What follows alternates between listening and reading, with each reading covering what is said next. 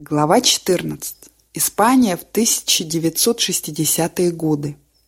Благодаря моему интересу к истории и приключениям, я обнаружил, что Испания такая же очаровательная страна с причудливым смещением национальностей и культур, как и Франция.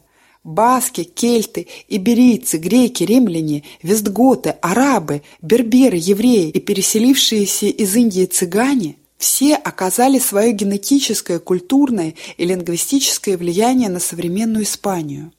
В наши дни мы часто забываем, что как раз космополитичная арабская культура в Южной Испании, Эль-Андалузии, многому научила средневековую Европу.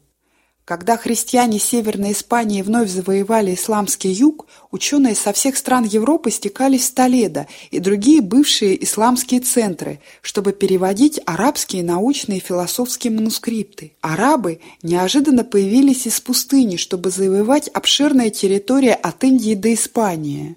На своем пути они вступали в контакты с учеными из Индии, Персии, Вавилона, Египта и Греции. Эти ученые внесли свой вклад в арабскую культуру, сделав ее мировой. У них также были значительные торговые контакты с Тьяньским Китаем, и поэтому они знали китайскую науку и технологию. Западная наука, особенно математика, медицина, музыка, архитектура и другие области знаний, получили громадный импульс при контакте с более передовой цивилизацией арабов. Когда я видел грациозные здания и стады Андалузии, я пытался вообразить Эль-Андалузию в зените ее величия. В наше время Испания пережила экономическое чудо и строительный бум, что сделало ее совсем другой, чем она была, когда я посещал ее в 60-х годах. Но та старая Испания, с которой я тогда впервые столкнулся, сохраняла девственную привлекательность и очарование, которыми нельзя было не наслаждаться. Я посетил Памплону как раз во время фиесты, посвященной святому Фермину, 7 июня.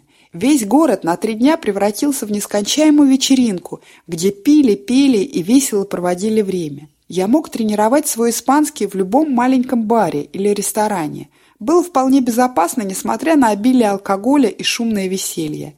Я был полностью увлечен этими праздниками и отказался от предложения рискнуть своей жизнью в пробежке с быками. Кроме того, это потребовало бы от меня встать слишком рано утром. Испания, особенно на юге, это страна экстремальных впечатлений. Сверхмощное солнце подчеркивает контраст между светом и тенью, между темными красками деревьев и цветами – яркостью выкрашенных в белую краску домов и слабым оранжевым цветом выгоревшей сухой земли. Интересно мне сказали испанцы в те дни. Наше солнце позволило нам примириться с Франко. Люди повсюду были горды и приветливы. Моя способность общаться на испанском позволяла мне заходить в любую таверну или бар, знакомиться с новыми людьми и исследовать их культуру через язык и кухню.